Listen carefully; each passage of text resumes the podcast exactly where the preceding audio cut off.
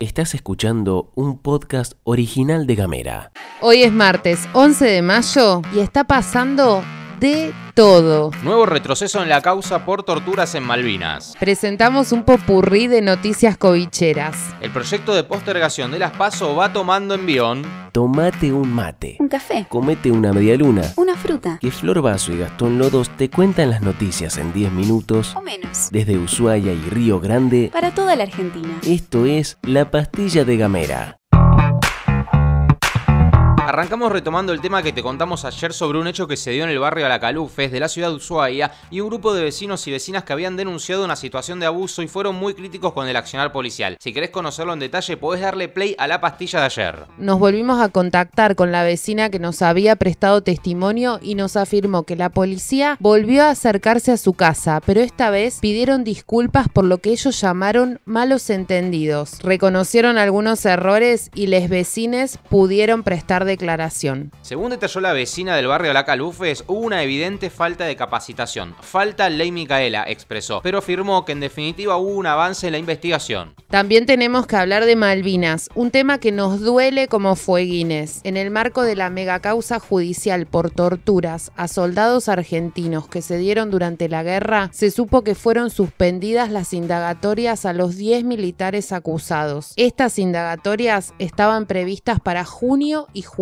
Tal como explica el portal Agenda Malvinas, la medida tiene anclaje en el fallo de la Cámara de Casación Penal que la semana pasada avaló la presentación de la defensa de uno de los militares acusados y que revocó el fallo de la Cámara de Apelaciones de Comodoro Rivadavia. La Cámara de Casación sigue sin pronunciarse sobre el delito invocado y reiteró que los delitos señalados están prescriptos. Desde Gamera consultamos a Ernesto Alonso, secretario de Derechos Humanos del CECIM La Plata, y adelantó que esta medida sobre la suspensión de las indagatorias va a ser apelada. Bueno, conocemos cómo se ha manejado la doctora Borruto en los últimos tiempos. De, eh, siempre tiene mucha rapidez en suspender las indagatorias, pero después este, tiene una tremenda lentitud cuando tiene que fijar fechas y proceder eh, a, cumplir con la etapa de instrucción. Eh, entendemos que una vez presentado el recurso, y lo mismo lo vamos a hacer ante la, la Cámara de Apelaciones de Comodoro Rivadavia, eh, la, etapa, la etapa de instrucción este, debe, debe proseguir.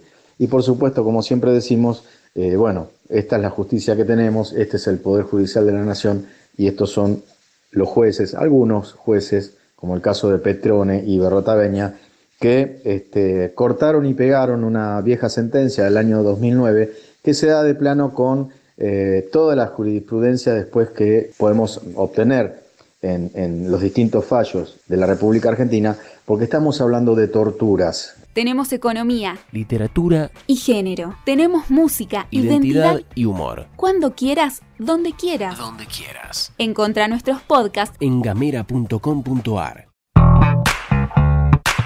Tenemos que hablar ahora del cobicho, que nos sigue preocupando y del cual no nos tenemos que confiar. La buena noticia es que desde Nación informaron que la presión sobre el sistema hospitalario comienza a ceder. La ocupación de camas de terapia intensiva a nivel nacional es del 69,2%. En lo que respecta a la provincia de Tierra del Fuego, la ministra de Salud, Judith Di Giglio, en diálogo con Radio Fueguina, explicó que la ocupación de camas en terapia intensiva oscila entre un 70 y un 75%. Por otra parte, detalló que en la sala de clínica médica hay un 50 de ocupación. En otro orden de cosas, el Ministerio de Salud confirmó la llegada a la Argentina de las variantes de Sudáfrica e India de COVID. Fueron halladas en muestras tomadas a viajeros que volvieron de Francia y España y que habían dado positivo en Ezeiza. Según dicen los que saben, esas cepas son más contagiosas y como para amargarnos un cachitín más, todavía no hay estudios concluyentes respecto al nivel de eficacia de las vacunas sobre estas cepitas. Y ya que de vacunas estamos hablando, te contamos que el jefe de gabinete Santiago Cafiero y la ministra de Salud Carla Bisotti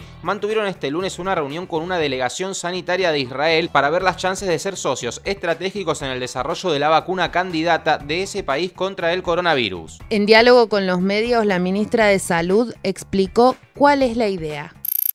La posición del presidente de la Nación fue desde el principio ser parte de la cadena de producción, no solo para Argentina, sino también para Latinoamérica en este marco de dificultad en el acceso a las vacunas, donde eh, casi el 90% de los países ricos han recibido un número relevante de vacunas y hay países que todavía no lo han recibido, así que en ese marco siempre es la mirada, no solo para favorecer el acceso a la vacuna a nuestro país, sino a Latinoamérica. El gobierno nacional envió al Congreso el proyecto de ley de emergencia COVID. La iniciativa distribuye las facultades de tomar decisiones entre el Poder Ejecutivo, gobernadores y el jefe de gobierno porteño, otorgando una amplitud de intervenciones para la toma de decisiones respecto de la evolución de la pandemia. Esto significa que después de todo el quilombete con Cava y la judicialización de los decretos presidenciales, se manda al Congreso una ley que según según declaró Alberto Fernández, es en función de criterios científicos claros y precisos y le permite a él y a los gobernadores tomar medidas y chau picho. Es momento de hablar de economía. Según el INDEC, los salarios le ganaron a la inflación en marzo. El índice de salarios creció 5% comparado con febrero,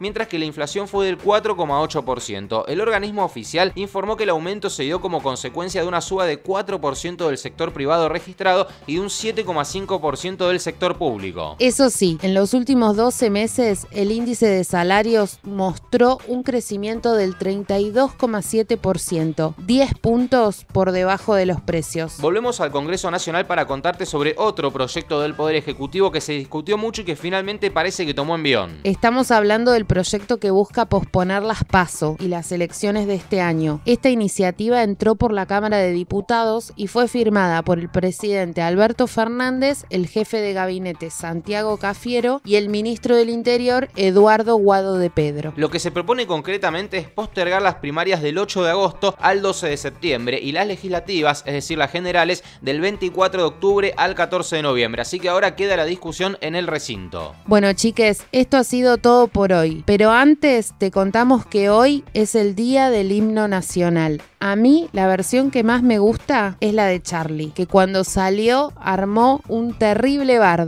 pero Charlie es lo más, hay que seguirlo bancando por siempre. Yo te banco también, yo te banco con la de Charlie, la verdad que la que más me copa, es la más rock and roll, por lo menos me parece. En función de eso te vamos a preguntar, ¿cuál es la versión del himno que a vos te copa más? Bueno, hay un par que son las que conocemos todos, ¿no? Podés mandarnos un mensaje en el 549-2901-502990 y de paso recibís todos nuestros contenidos vía WhatsApp. Nos vemos mañana. Chao.